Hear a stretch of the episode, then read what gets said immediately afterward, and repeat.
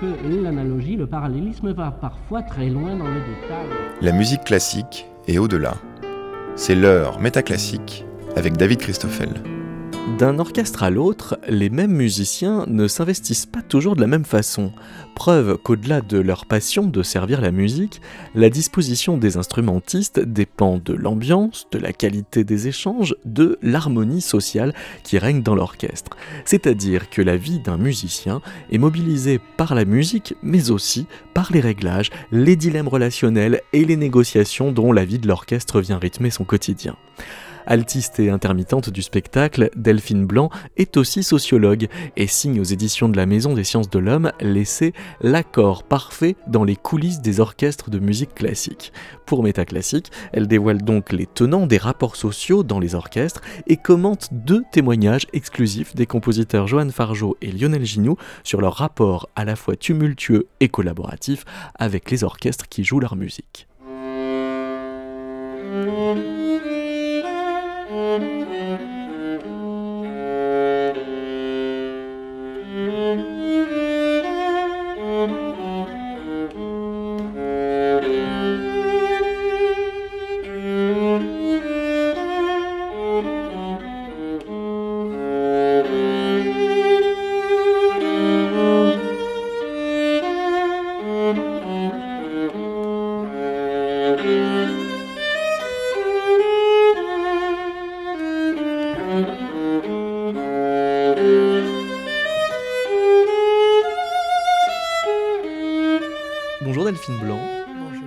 Peut dire que vous avez été altiste avant d'être sociologue? Oui, altiste avant d'être sociologue, altiste pendant que je me débat avec la sociologie. Alors c'est là que ça se branche quand même sur votre activité euh, musicale, puisque au départ vous vous demandez comment ça se fait que tous les musiciens jouent pas de la même façon, et puis au bout d'un moment vous vous demandez plutôt, et c'est là que vous devenez un peu sociologue, pourquoi un musicien affiche une attitude ou un engagement différent d'un autre? Oui, selon les. C'est là tout l'objet, c'est que je. En fait, c'est selon les, structures dans lesquelles il joue, le musicien. Enfin, le musicien. C'est absurde de dire ça. Les, musiciens. Euh, euh, abordent effectivement des attitudes sensiblement différentes. ou en tout cas, quand je dis le musicien, si c'était peut-être pas si absurde que ça, un même musicien peut se comporter, euh, on peut observer des, des, des, oui, des attitudes, des, des, des stratégies, des manières de se placer au sein de l'orchestre qui vont varier avec une même personne selon là où il joue.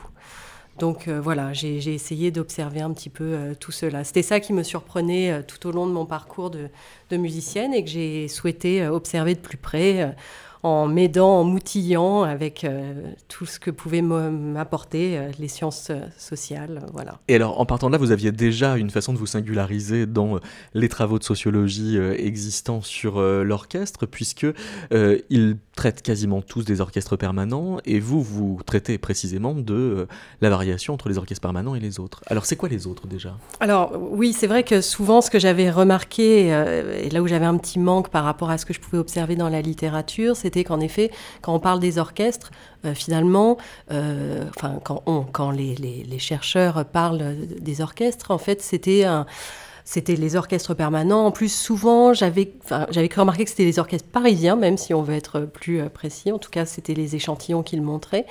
Donc euh, j'ai éprouvé une petite frustration par rapport à cela. Donc je voulais parler des autres orchestres, c'est-à-dire ce que j'ai appelé euh, par exemple les orchestres par projet.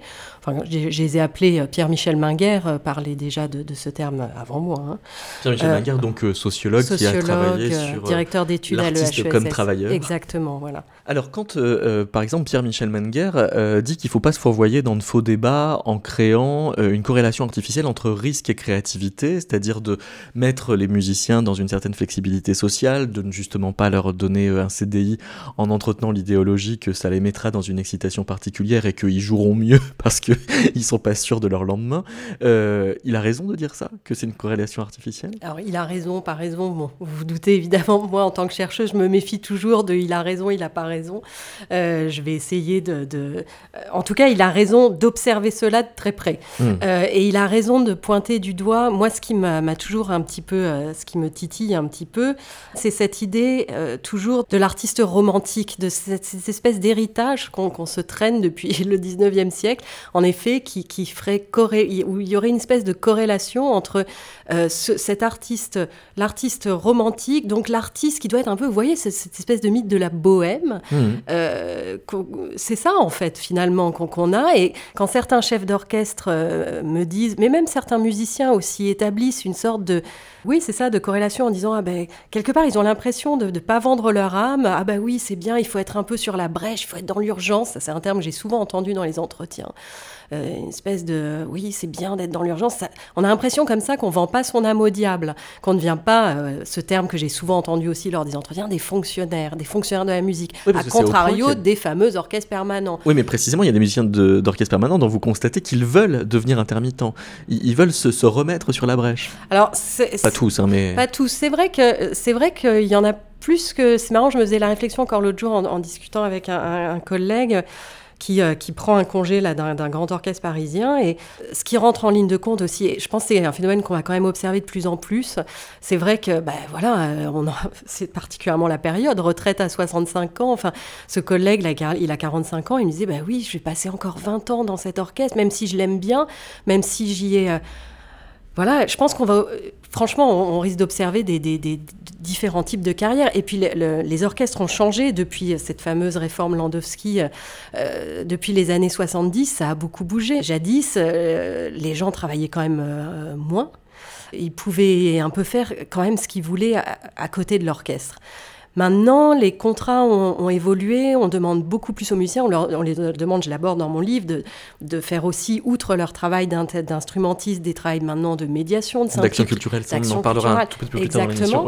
Toutes ces choses-là sont d'ailleurs, euh, je ne juge pas ça du tout, ce n'est pas la question, mais en tout cas, le musicien doit beaucoup maintenant euh, s'impliquer. Euh, de cette manière dans les orchestres. Ils ont peut-être moins, en tout cas, ils sont un peu plus tenus par le cou pour aller jouer ailleurs. Les choses font que c'est un peu compliqué.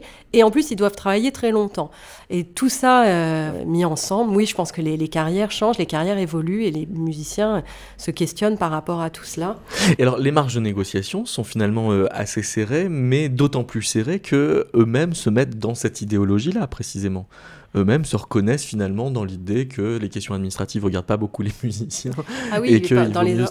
oui. il y a cette, espèce de vieille dichotomie qui s'est créée en effet entre l'administration, enfin vieille, ça, ça, date là encore des années 70, où à un moment, ce que j'explique dans mon livre, euh, voilà, par exemple, si vous prenez l'orchestre de Paris, avant c'était l'orchestre de la Société des concerts du Conservatoire, c'était un orchestre de sociétaires, et puis tout à coup, ben voilà, on crée l'orchestre de Paris, et hop, les musiciens deviennent des salariés. Deviennent des salariés, et l'ont souhaité, hein, l'ont souhaité. Et, encore maintenant, les musiciens sont souvent assez ambigus par rapport à cette question. Ils n'ont pas envie, si je puis dire, de salir les mains, de mettre les mains un peu dans le cambouis. Euh, bon, non, allez, on laisse l'administration faire ça. Et en même temps, ils n'aiment pas trop qu'on leur donne... Euh, ce côté parfois un tout petit peu, j'avais un professeur, euh, Jean-Philippe Vasseur, il disait, nous tu sais, nous on n'est que des manutentionnaires.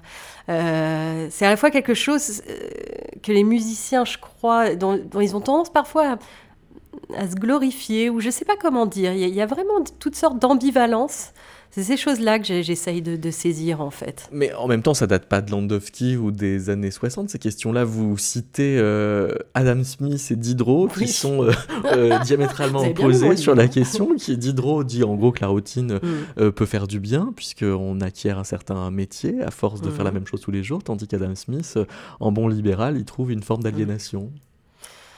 Là, oui, voilà, je pose des, je pose des, des, jalons, des jalons. Après, ma foi, chacun euh, essaye de, de, se dépatouiller avec ces, ces choses-là. C'est vrai que, comme je dis dans certains entretiens, j'ai des, euh, il y a des musiciens qui, en effet, voient une certaine noblesse dans la régularité, le fait de répéter, d'être en effet ces, ces, manutentionnaires. Il y en avait un, il me disait, je suis un OS, euh, ouvrier spécialisé de la musique, et ça leur va très bien. Et le, fait, le simple fait déjà d'être un bon musicien d'orchestre, Enfin voilà, c'est déjà un grand plaisir de faire, de, comme un, artisan, de soigner ses notes. C'était Sarah Nemtanou le jour, il me disait j'en ai des artisans. Je trouvais c'est beau de dire ça. Alors euh, ce qui, est, intéressant aussi, c'est que vous montrez comment ces ambivalences-là, elles débordent sur le personnel non musical euh, mmh. de l'orchestre et par exemple sur les administrateurs. Alors définitivement, la sociologie euh, maintient l'ambivalence. Philippe Coulangeon dit que un, statut comme le musicien permanent est socialement désirable mais professionnellement redouté, comme on vient un peu le, le commenter. Mais cette ambivalence, elle, euh, en effet, elle déborde sur euh, euh, les administrateurs qui épousent ces carrières-là parce que c'est attirant d'être dans mmh. le milieu culturel et en même temps sont capables de, changer de, secteur, quand, notamment c'est dans les métiers du management, du mécénat, du mmh. marketing, vous dites. Oui, eux, ils, ont quand même une une marge de manœuvre un petit peu plus. C'est vrai qu'ils ont. C'est ce que j'ai essayé de montrer. Parfois, j'ai essayé d'expliquer le fait qu'il me semble qu'il peut y avoir parfois des incompréhensions euh, entre ces, deux euh, catégories euh, professionnelles du, du fait que de, notre, je dirais de notre socialisation primaire. J'ai essayé d'expliquer ça par exemple avec le fait que les musiciens sont formés dans le silence, dans le, fait de ne pas verbaliser, de ne pas parler. Euh, c'est une chose que j'ai souhaité observer, où j'ai vu peut-être une, clé de lecture, une clé de, compréhension. C'est-à-dire qu'on préfère euh, enseigner la musique par le geste? On enseigne par le geste, par la méthode. Moi, souvent, j'entendais ma méthode en perroquet, ce qui est d'ailleurs terrible comme appellation. Mais euh, moi, j'avais un professeur, il disait Tais-toi, refais juste ce que je suis en train de faire. Hmm. Le, mimétisme. Euh, évidemment, c'est pas que ça, hein, loin de là. Mais, mais voilà, quand même, essayer de comprendre, de passer par les sensations, par euh, le ressenti. Euh, il y, a vraiment une notion charnelle très, très forte. et puis très tôt, ça commence très tôt quand même tout ça. je sais pas, moi j'ai commencé, j'ai commencé la musique, j'avais 5 ans, l'instrument j'avais 7. Vous vous rendez compte, c'est quand même, c'est, ça vous travaille depuis longtemps quand même, toutes ces choses-là. Et puis, ben voilà, on se retrouve face à un, corps de métier euh, où eux, alors déjà, corps de métier, ah, qui est peut-être pas aussi homogène, justement, voilà, ce que j'ai aussi, aussi essayé de dire, bon, voilà, qui est, qui euh, d'ailleurs c'était pas évident parfois de définir euh, les, rien que les termes chargés de production chargés de oh je sais pas ils sont chargés de tout attachés chargés enfin c'est tout ça et selon les, ensembles c'est variable et puis la production empiète sur le, la technique qui va empiéter sur la régie qui enfin bon bref tout ça était euh, d'ailleurs pas évident. Il faudra que j'en reparle avec des administrateurs mais voilà, pour moi, je pense qu'il y a eu deux, il y a deux manières de se construire qui sont peut-être pas tout à fait les mêmes, en effet, qui peuvent expliquer euh, parfois des, ouais, je dirais des formes d'incompréhension et des rapports de pouvoir. Il des, y a des orgueils parfois qui ont du mal à se trouver, je dirais. Delphine Blanc, vous parliez euh, à l'instant de ces rapports de pouvoir qu'il y a à l'intérieur euh, de l'orchestre. Alors ils sont euh, aussi quand un compositeur arrive, doit faire jouer sa pièce et il va rentrer dans un type de dialogue avec l'orchestre qui, à son tour, n'est pas forcément toujours si évident. Je vous propose d'écouter le témoignage de Lionel Ginoux, compositeur qui, quand il dialogue avec l'orchestre, peut rencontrer parfois quelques difficultés. Lionel Ginoux, comment est-ce que vous définiriez la pression particulière qui arrive quand vous êtes avec un nouvel orchestre? Ah, La pression, elle est... Euh, la première... Euh, la prise de contact, c'est euh, quand on rentre dans la salle de répétition. en fait, on sent une énergie, leur énergie, quoi on sent une, une, une, masse, enfin une cohésion d'équipe. Et, et on est, euh, on est une, une, individualité qui arrive dans cette, dans cette masse. C'est particulier, parce qu'en même temps, ils vont jouer une de, nos pièces, une de mes pièces, euh, et en même temps, on sent qu'on n'est pas raccord. Quoi. On n'a que peu de temps, on a souvent deux, deux trois services de répétition et. Et pourquoi on n'est pas raccord? Parce que en soi on devrait, puisque en tant qu'institution, l'orchestre a décidé de jouer votre pièce. Ouais, mais oui, bien sûr. Euh, mais il n'y a pas de présentation. Oui. On arrive, euh, là c'est l'heure de la répétition, c'est euh, voilà, à 10h le service. Euh, voilà, les, instruments ils sont là, ils, sont, ils sont dans leur, dans leur boulot, donc ils ont une précision, ils sont, ils sont dans, dans leur, dans leur, dans leur euh, chauffe d'instruments, et puis nous on arrive euh, pendant ce, travail-là. quoi. Est-ce que cette situation, vous, vous la définiriez même comme violente? Non, je pense pas que ce soit violent, quoi, mais le, le, terme violence il est peut-être un peu dur. quoi. je veux dire, c'est presque, c'est comme si on était un intrus, quoi. En fait, comme si on était dans une, dans une, on, on va intégrer momentanément un groupe hyper solidaire, qui me donne l'impression d'être hyper solidaire. Donc c'est comment on s'intègre là-dedans. Donc si on n'a pas envie de s'intégrer, oui, ça peut être violent. Mais si on est là pour, pour, pour travailler sur la musique, euh, on, se, on va trouver le moyen de, de s'intégrer. et de toute façon, c'est la partition qui, euh, qui, euh, qui, qui, fait, qui fait le lien. Mais c'est ce premier contact lorsqu'on ouvre la porte ou lorsqu'on rentre, on sent cette énergie de, de, de, l'orchestre. Et, puis nous, individualité seule, face, enfin oui, face à, à 50, 60 ou 70 personnes. Donc vous avez ressenti plusieurs fois, j'imagine, la peur que cette intégration soit ratée. Ouais, la peur, ouais, ouais, ouais c'est sûr, c'est sûr. C'est. Euh, Mais il peut y avoir des épreuves? Je pense que c'est euh, le musicien a envie de savoir ou a envie de tester si ce qu'on a écrit, on l'a vraiment pensé ou si c'est euh, si c'est superflu. Et comment il fait pour ça? Bah, il pose des questions. Euh, autant il va pas jouer ce qui va, ce qui est écrit. Euh, C'est-à-dire? euh, Par exemple, des liaisons qui sont pas faites, qui sont notées mais qui sont pas faites. C'est-à-dire, il ne joue pas votre partition pour vérifier que vous connaissez bien votre partition. C'est ça l'idée? C'est pas pour vérifier, mais comment dire c'est pour tester votre compétence en quelque sorte. C'est pour tester si. Euh, enfin, j'ai la sensation comme musicien d'orchestre, il, y a énormément de travail et de partitions. Des partitions du répertoire, en peu de temps qu'il monte. Euh, des partitions mm, contemporaines ou plus modernes avec une complexité euh, nouvelle. Et des fois, ils n'ont pas tant de temps de travail que ça. Euh, peut-être que les orchestres français sont réputés comme euh, des bons lecteurs. Donc euh, voilà, le, minimum de, travail, ils ont un minimum de temps de travail, de préparation chez eux. Et puis le, travail se fait vraiment en répétition. Et j'ai la sensation que hum, des choses qui ne s'entendraient pas, qui seraient trop difficiles, si ça s'entend pas, bah, autant ils vont pas le faire. Donc il simplifie à vue votre texte? Euh, alors,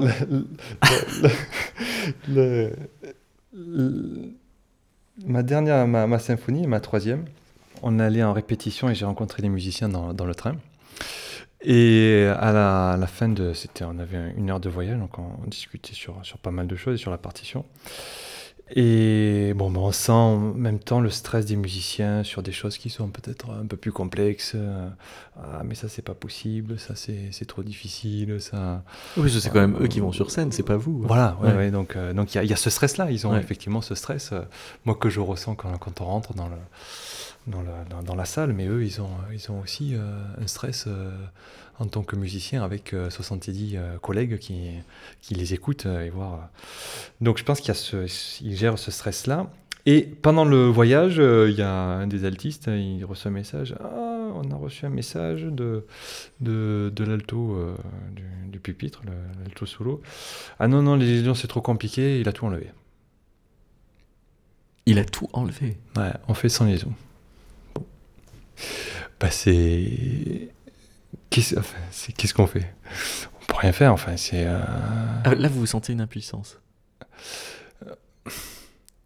Je me sens... Euh, je me sens pas impuissant. Je sens qu'il faut pas batailler. Que c'est pas en arrivant en disant qu'il faut faire les liaisons qu'on va y arriver. C'est en laissant euh, les musiciens s'approprier la partition, faire des, une première répétition, un premier jet, et ensuite, dans le travail, dire, euh, bon ok, là ce, passage, vous le jouez euh, euh, pousser, tirer, pousser, tirer, bon c'est dommage. je trouve que la liaison permettrait d'avoir un sens, voilà, une, un phrasé dans, la, dans, le, dans le geste de ces notes répétées qui, qui serait voilà, un peu plus intéressant. Et après, ben voilà, je leur ai livré ça. C'était à la, la première ou deuxième répétition, je leur ai livré ça. Et puis, ben, ils font c'est eux en fait. hein. Pour moi, c'est les musiciens. euh, S'ils ont envie de, de juste faire euh, tirer, pousser et enlever toutes les liaisons, bon, ben, tant pis pour eux. Quoi. Enfin, je pense que la, ils vont pas jusqu'au bout de la partition. Quoi. Ils vont pas jusqu'au bout de, de ce qu'on peut leur, leur apporter. euh, enfin, se contentent de leur apporter et, hum, et s'ils veulent simplifier, ben, ils simplifient. Après, euh, Donc d'une certaine façon, vous vous désengagez de la question. C'est comme si c'était une fatalité. Que Non. les musiciens donnent ce qu'ils donnent et euh, que le compositeur reçoit ce qu'on veut bien lui donner. Je sais pas, je, je le vois pas comme une fatalité, quoi. Je le vois comme, euh, comme une possibilité que l'œuvre le soit euh, euh, jouée à, à chaque niveau de, de l'orchestre. Si un orchestre a un niveau d'exigence fabuleux, bah, c'est top. Il y aura toute la partition et c'est top. Oui, mais Et vous- si l'orchestre euh, a pas cette exigence-là, ben tant pis. Enfin voilà, il y aura, il y aura quelque chose, mais... euh, Mais vous, vous vous désengagez de, de prise de pouvoir sur ce niveau d'exigence. C'est-à-dire, c'est comme si vous n'aviez aucune prise sur les rendre ou pas exigeants. Ouais, c'est vrai. C'est vrai. Mais vous estimez qu'il y a négociation, par exemple? Moi, je pense que le temps est trop court pour la négociation. Ça peut exister un musicien qui vous en veut euh, de, vous, f- de, de lui faire jouer ce que vous avez écrit? Non, ça m'est jamais arrivé. Ou alors ils vous l'ont pas dit C'est vrai, ils me l'ont peut-être pas dit.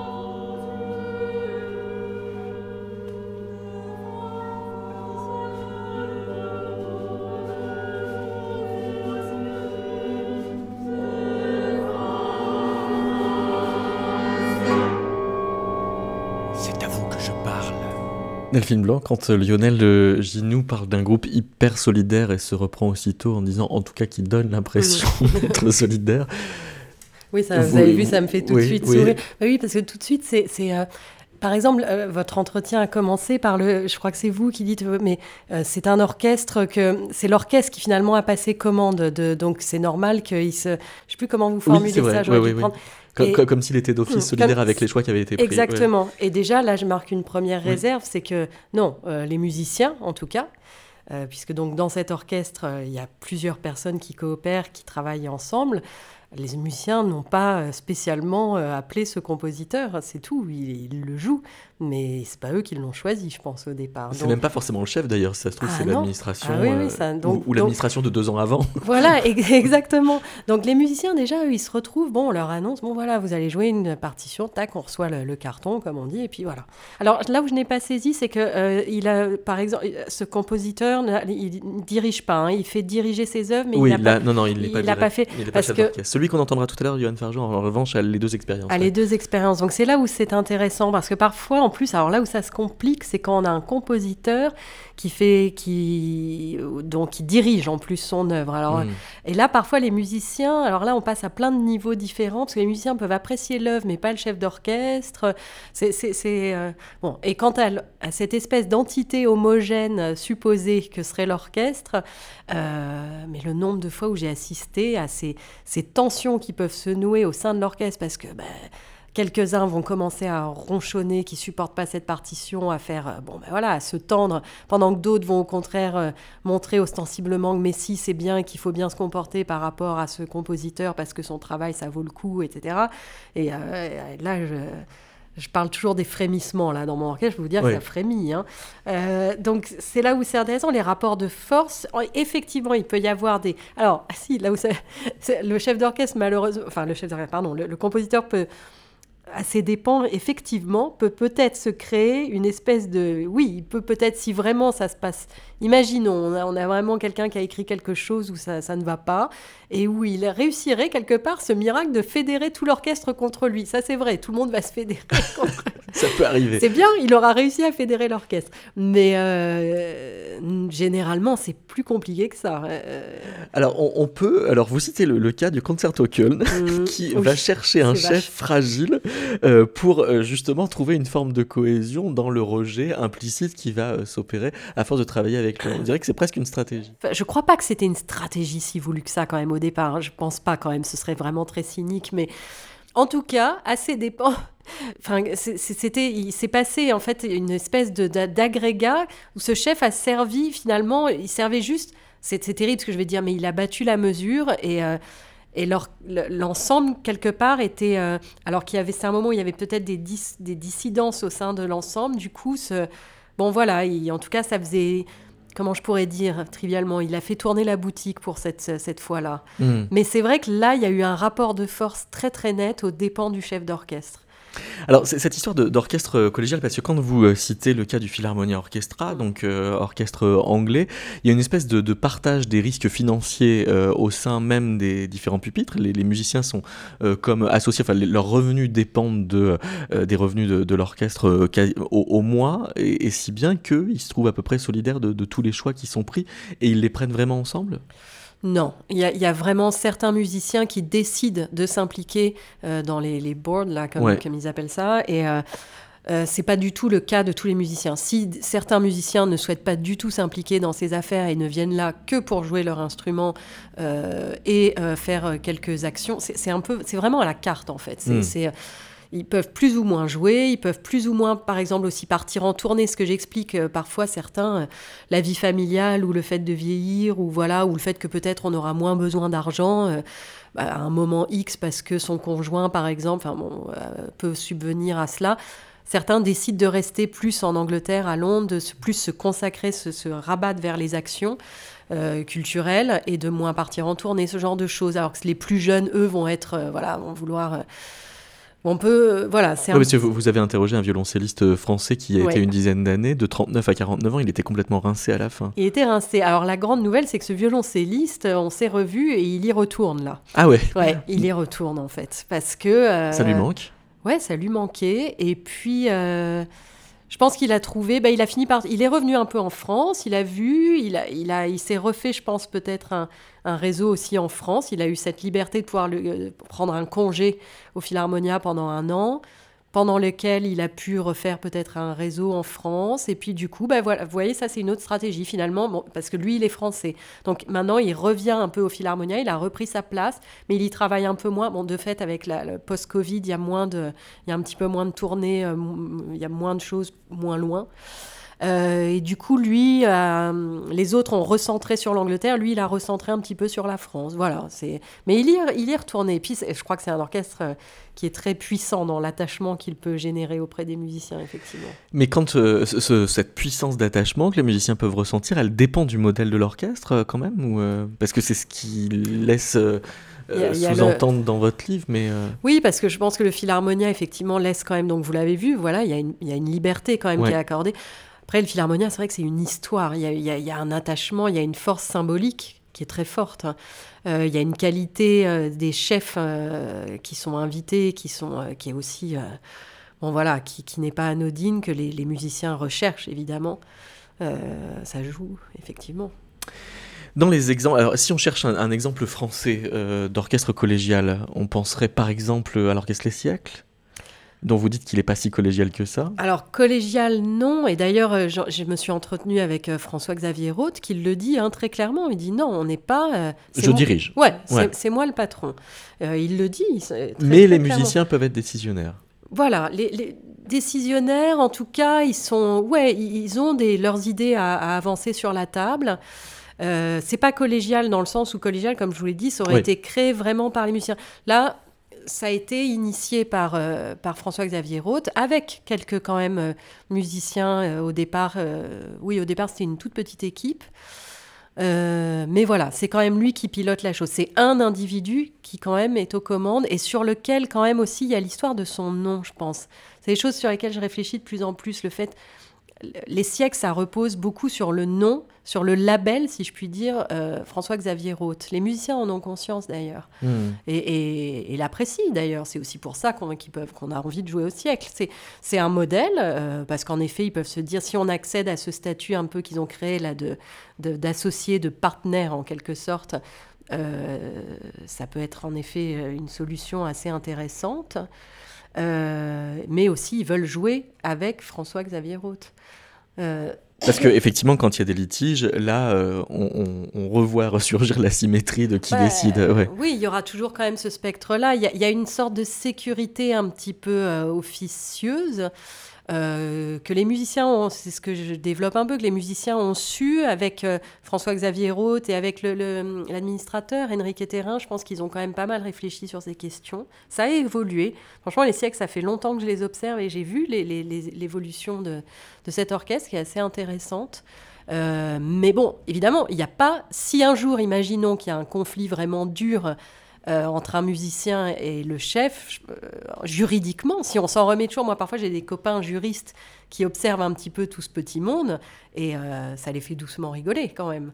Tout le temps, ils disent bon, en fait, vous avez quand même aucune sécurité. Enfin, c'est les musiciens, non. Voilà, c'est le, contrat de cœur, le contrat... Euh, le contrat moral. Le contrat moral. Il s'arrête à la moindre crise. Ben, Contrat moral, ça veut rien dire en quelque sorte. Je suis un peu cruelle en disant ça, mais je dis ça de façon... Euh, si, ça veut rien dire, je pense que les gens vont hurler, mais euh, quand, si je, veux dire ça pragmatiquement, si vraiment un jour on se retrouve dans une situation de crise difficile, ce qui est quand même déjà arrivé. Par contre, il y a quelque chose que vous maintenez, c'est que les questions de place sont systématiquement hyper sensibles pour ne pas dire quasi hystérique, quand par exemple un chef va déplacer euh, des musiciens dans un orchestre, ça se passe systématiquement mal. Alors systématiquement, je parle des orchestres. Alors là, pour le coup, des orchestres permanents. Les orchestres permanents, elles n'aiment pas trop trop. Alors c'est là aussi, c'est des choses, je pense, qui bougent, euh, parce que justement du fait que quand même il y a eu cette porosité maintenant qui s'est installée, euh, toutes ces choses qu'on a vues qui se sont installées avec les orchestres par projet, les orchestres historiques. Euh, parce que j'aime pas dire baroque, ça veut rien dire, mais les orchestres jouant sur instruments d'époque, alors on va dire, ils ont fait bouger les lignes quand même.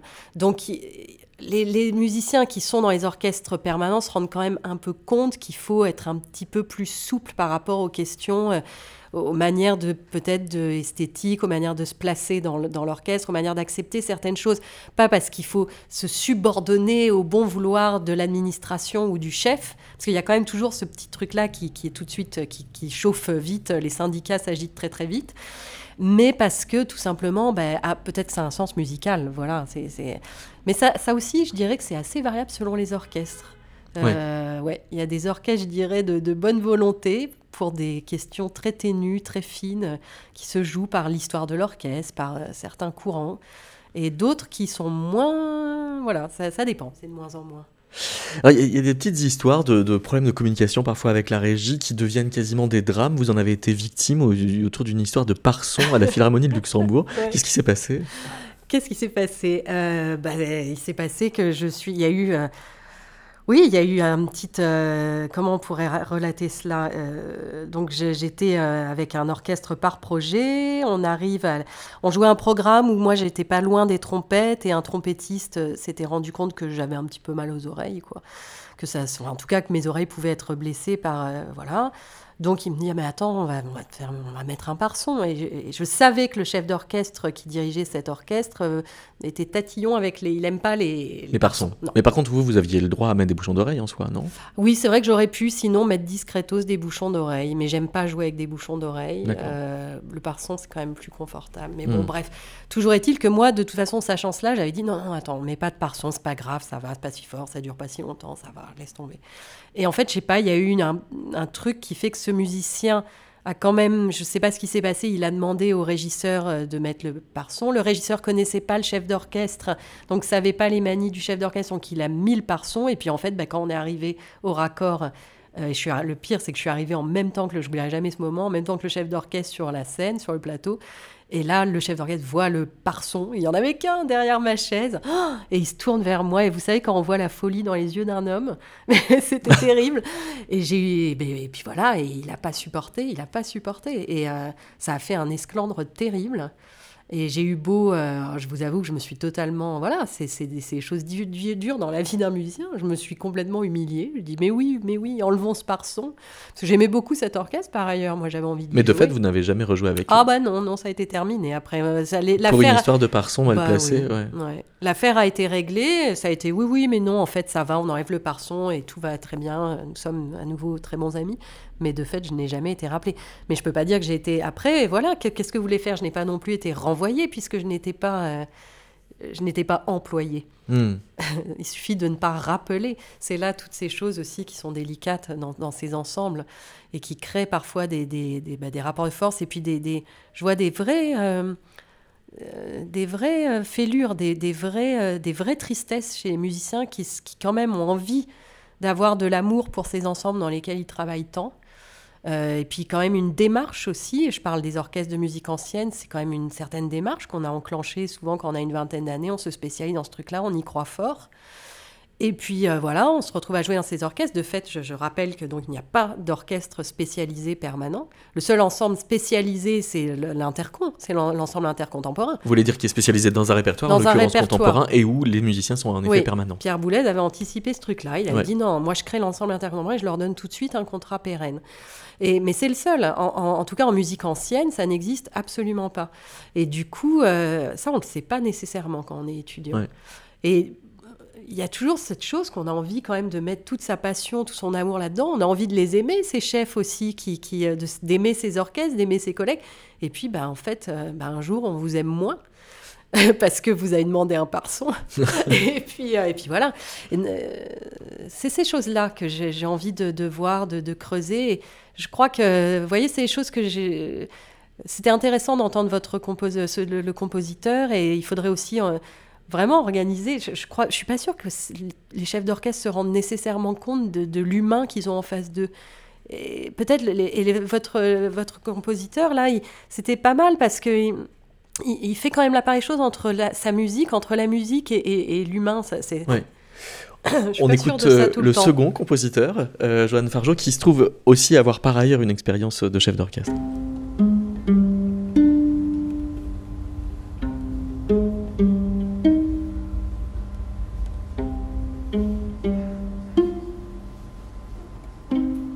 Vous sentez une pression particulière, Johan Fargeau, quand vous arrivez devant un nouvel orchestre? Euh, oui, alors euh, je sens une, pression euh, qui est tout simplement humaine parce que j'ai affaire à une masse, à une masse d'êtres humains. Alors ils sont adorables, hein, ils sont tous très gentils individuellement. Après, il y a plusieurs personnages dans un orchestre. Il y a toutes les, les individualités, puis il y a ces individualités qui sont regroupées dans un orchestre qui est lui aussi un personnage. Et c'est ce personnage-là qui m'effraie un petit peu, alors parfois à tort, hein, souvent à tort d'ailleurs parce qu'il euh, y, a, souvent de la bienveillance. Après, euh, je pense que chaque individualité, en tant que compositeur, j'entends, a son avis. Il, a un avis euh, marqué, un avis esthétique, il a aussi tout simplement des goûts, il aime, il n'aime pas. Et puis il y a aussi cette notion de première impression. Je fais une impression sympathique, antipathique. Et c'est vrai que moi, j'essaie de ne pas me mettre trop dans une dans une disposition trop paranoïaque, parce que sinon on se pose mille questions, on est paralysé.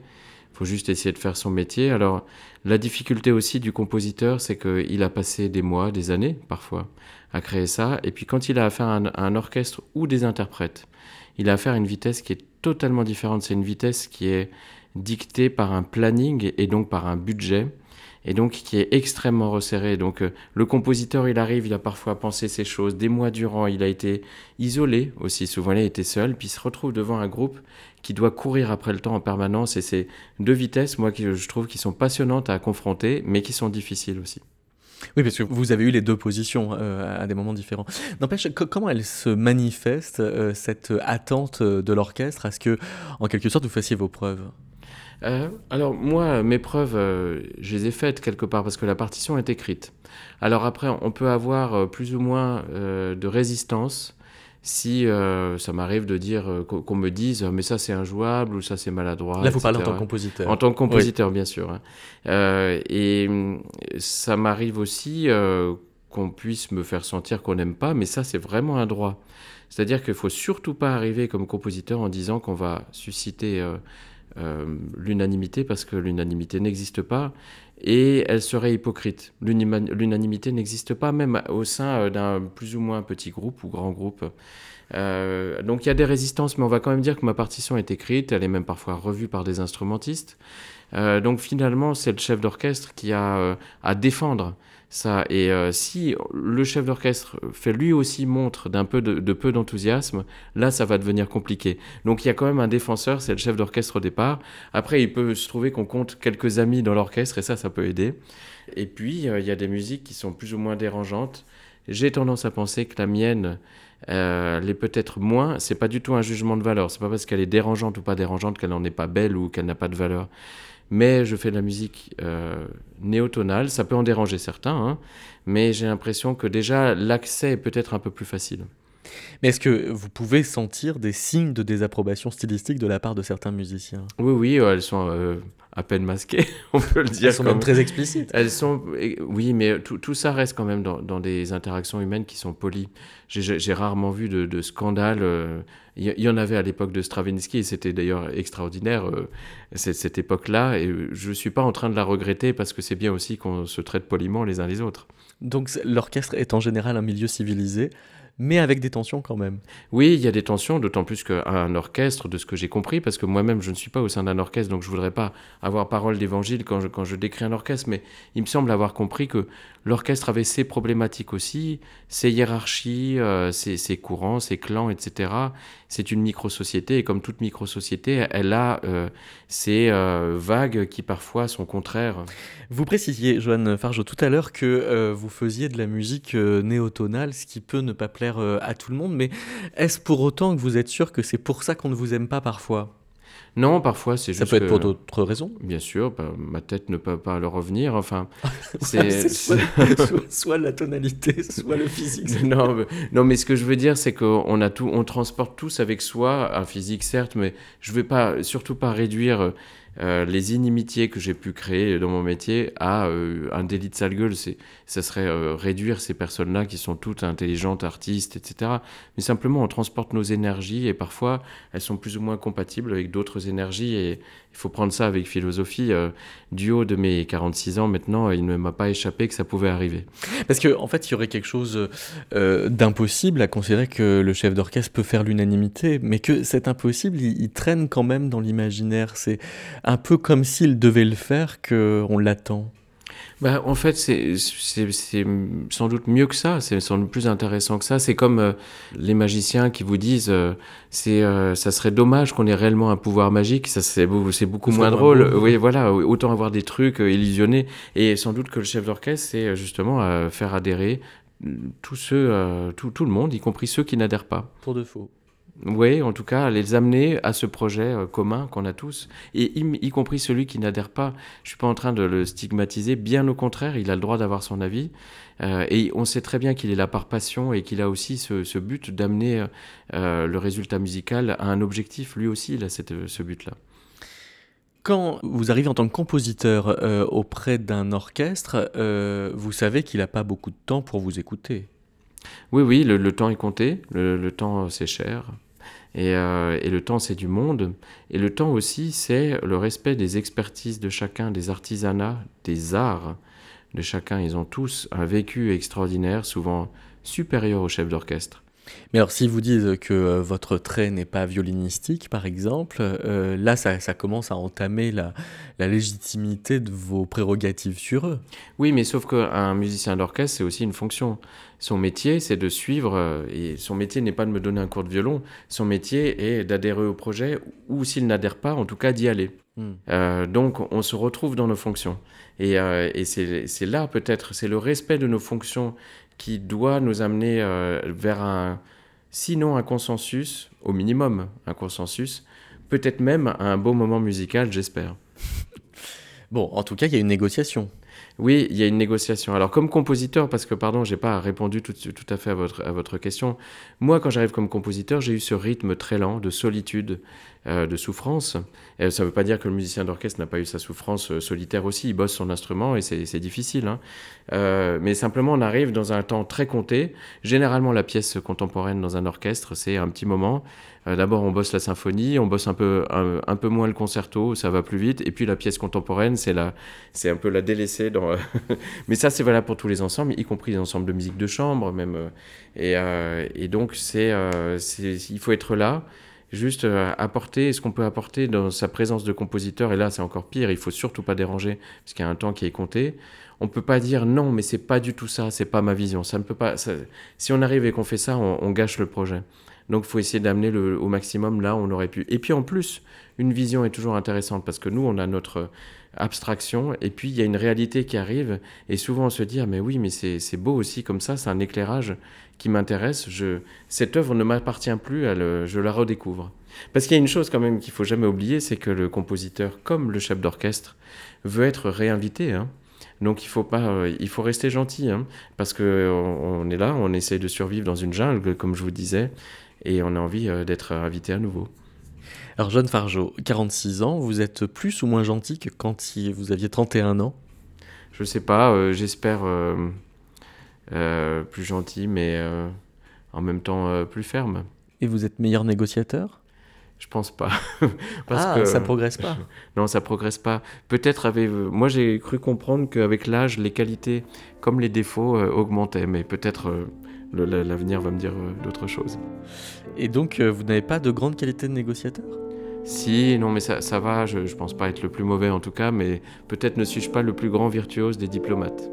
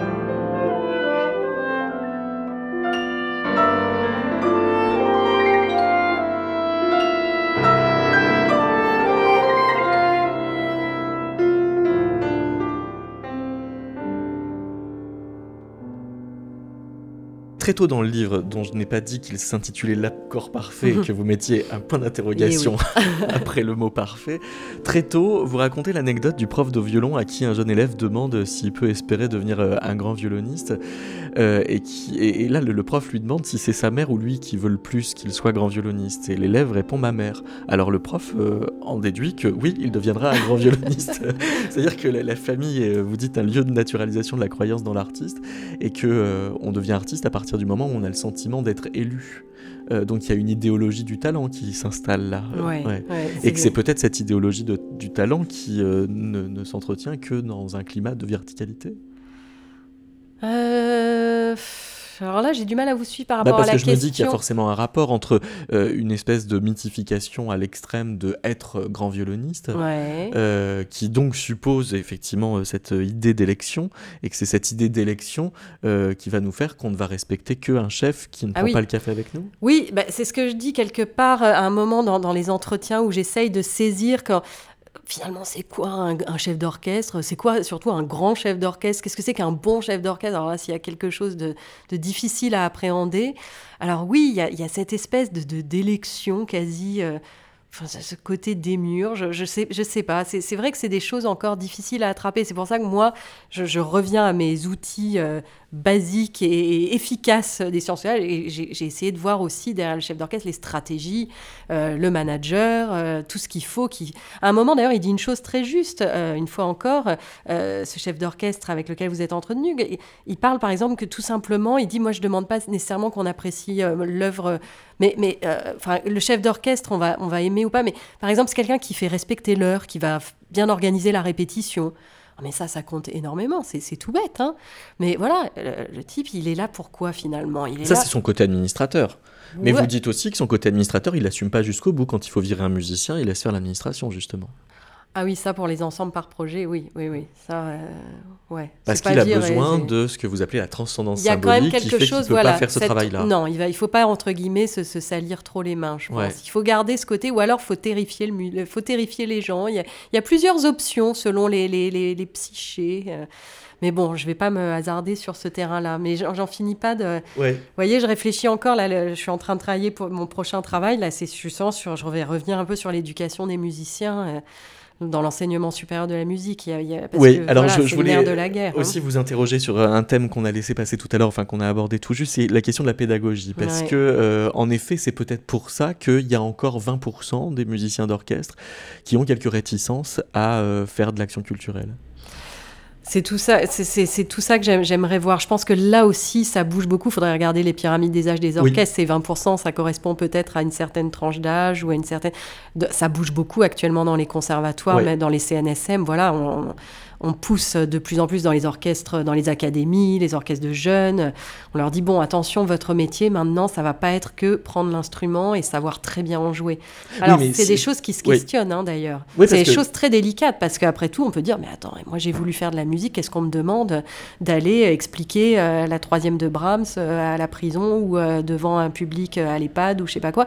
Je peux, euh, c'est- des choses euh, délicates aussi à appréhender. Où on, peut retourner le questionnement, on peut se demander si un musicien d'orchestre euh, a du mal à parler de la troisième symphonie de Brahms en prison, euh, c'est peut-être parce que sa représentation d'être musicien euh, ne va pas jusque-là, enfin, et que... Non, je pense qu'il y a des musiciens qui n'ont pas envie, de, comme je vous le disais, il y a, il y a ce, Oui, mais d'où vient le fait pas envie? Parce que Parce justement... c'est vrai qu'on n'a pas, ils sont pas éduqués comme ça. On n'est on n'est pas éduqués à parler. Il y a vraiment une défiance vis-à-vis de la parole, vis-à-vis de l'intellectuel aussi. C'est ce que vous disiez Ouais. effectivement euh, à propos du geste. ouais. Ouais, Ouais. vis-à-vis de l'intellect, le, le fait que, euh, bah, par exemple, un chef d'orchestre, quand même souvent, les, les- dans la manière que les musiciens vont avoir d'appréhender un chef d'orchestre, ils vont le, le flairer comme... euh, J'en ai, plusieurs qui m'ont dit ça, et j'ai un chef qui le dit, il dit, il me flaire, euh, je ne vais pas redire, je ne sais pas si vous vous souvenez, Ouais. il dit, ces gars-là, ils sont comme des animaux, ils me sentent, euh, Ouais. c'est assez trivial, c'est- comment dire, Et si le chef est un télo, on le soupçonne de pas être si musicien que ça? Il y aura pas, pas, pas- non. Alors c'est pas qu'on va le soupçonner d'être pas musicien. Euh, il y aura toujours le soupçon sur ses capacités techniques. Euh, oui, il y a le soupçon sur ses capacités techniques. On les va pense dire, comme on va dire, il a la grande expression de dire il a pas de main. Et c'est pensé un peu comme antagoniste, mais ça va pas le- euh, sur ce attention, ça va pas faire de lui. bah, euh, franchement, je- oui, le nombre de personnes j'ai entendu dire, je pense, voilà, je peux le dire que oh là là, Monsieur Herweg, bon, je comprends vraiment rien quand il dirige. Cependant, mais enfin, je, connais, franchement, je pense pouvoir dire je connais pas de musiciens qui vont remettre en question les compétences musicales de Philippe Herweg.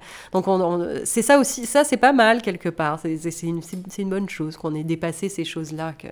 Et là aussi, ça dépend des orchestres. Il y a des écoles dans les orchestres permanents. Qui, il y a des musiciens qui n'ont jamais fait de, musique ancienne, donc qui ont pas jamais, qui sont jamais frottés aux, aux- aux chefs d'orchestre qui ont créé les ensembles de musique ancienne. Donc, euh, ils ont un autre type de, de, chefs d'orchestre qui arrivent face à eux, qui sont quand même souvent avec un, un bagage technique, euh, euh, oui, euh, plus, plus aguerri. Donc, les musiciens vont attendre telle chose. Ils, disent, je vous dis, ils, par- ils parlent souvent d'avoir une bonne main, d'avoir. Voilà. Les, ces musiciens-là vont peut-être se méfier plus euh, quand il y a un, chef d'orchestre baroque, puisque maintenant, il y a de plus en plus, là encore, des chaises musicales, des croisements qui s'opèrent. Parce que les chefs de baroque, pour résumer, hein, là encore baroque, je mets toujours entre guillemets, viennent diriger maintenant, sont appelés à venir diriger des programmes euh, de musique ancienne dans les orchestres permanents. Et du coup, les, parfois, les musiciens les, les voient arriver un petit peu. euh, oui, et ils sont un petit peu observés, on va dire, ces chefs d'orchestre. Mais je pense que voilà, il y a quand même des croisements, des choses de perméabilité qui s'effectuent, qui sont intéressantes, qui font bouger les lignes, qui sont. euh, c'est euh, c'est toujours bien qu'il se passe ces choses-là. Je pense que ça. Voilà. Après. euh, voilà, faut se méfier quand même. moi, je regarde juste aussi d'un point de vue social. La musique, c'est une chose. La belle musique, voilà, c'est- c'est c'est beau, ouais, la musique. Mais après, il faut quand même, faut que les gens vivent bien aussi, quoi, en face. Ça, ça me, c'est ça que j'essaye un petit peu de saisir. Comment on peut vivre, ouais. Enfin, je, je suis pas là pour donner des recettes, une fois encore. Je suis là juste pour observer, euh, essayer de poser quelques questions qui peuvent aider à, ré- à réfléchir. Mais voilà, ça se limite à ça. La dernière question vous est posée par euh, Léonard Poli. Alors, euh, Joanne Fargeau euh, disait justement qu'à l'orchestre, l'unanimité n'existe pas. Et, euh, et juste avant, en fait, Lionel Ginoux, lui, était plutôt déçu lorsque l'orchestre allait contre sa partition et sans remettre en question, et c'est pas qu'il faille absolument le faire, mais sans remettre en question peut-être ses propres tirées, ses propres poussées, ses propres liaisons, et sans prendre en compte plus que ça, euh, justement, cette réticence et cet avis de l'orchestre. Donc, je voulais vous demander euh, peut-être à quelles conditions l'échec des négociations euh, pouvait provoquer une émulation artistique intéressante. Autrement dit, quand est-ce que des problèmes de communication au sein de l'orchestre, que ce soit entre le chef et les musiciens, ou bien même avec le compositeur, peut avoir un effet positif musicalement. Euh, alors, j'ai du mal à vous suivre. Parce que je me souviens en effet de cette Oui. histoire que les musiciens ont, dit- ont décidé bon, alors on vire les, les- la liaison et on fait, on, on détache tout parce que voilà. Alors là, c'est vrai que c'était c'était intéressant cet exemple. Il y a un souci d'efficacité. En effet, on- là, on voit bien la différence entre quelque part, comme je vous disais, le, oui, l'artisan, faut que ça marche, quoi. Il y a quand même cette obsession que, bah, il faut que, bah, ils n'ont pas tout à fait tort. En effet, il faut que ça fonctionne, faut que ça sonne. Oui, il a raison, faut que ça sonne. Donc, bon, quitte à. Alors, là où c'était un peu dommage, c'est qu'en effet, on voit qu'il n'y a pas tellement eu de négociation. C'est comme si, en effet, le. chef- le Là, c'est pour ça que je vous avais demandé s'il était chef d'orchestre en même temps. Il a, il a un peu laissé tomber. Il a dit bon, alors que peut-être qu'ils auraient pu trouver une solution. Oui, peut-être que c'était une histoire de tempo. Peut-être que c'était, ça peut se régler à trois crans de métronome. Peut-être ce genre de problème. Ou euh, voilà. Après, en quoi ça peut créer une émulation? En fait, en théorie, est-ce que le conflit euh, et, et- et l'échec euh, de la négociation entre le compositeur et l'orchestre Ouais. peut générer, peut, peut Là, il n'y a même pas eu de négociation. Et oui, c'est ça. C'est ça qui est dommage. C'est pour ça. Donc, est-ce qu'on peut imaginer en théorie que, euh, ça que, pu. que ces conflits-là peuvent générer quelque chose d'intéressant? Ah oui, moi je pense complètement. Ça peut faire, c'est, toujours. Bah après, ouais, bah, faut- oui, il y a des conflits stériles. C'est sûr que si tout le monde se braque, là, ça, ça, ça mène juste au clash et puis il se passe pas grand chose.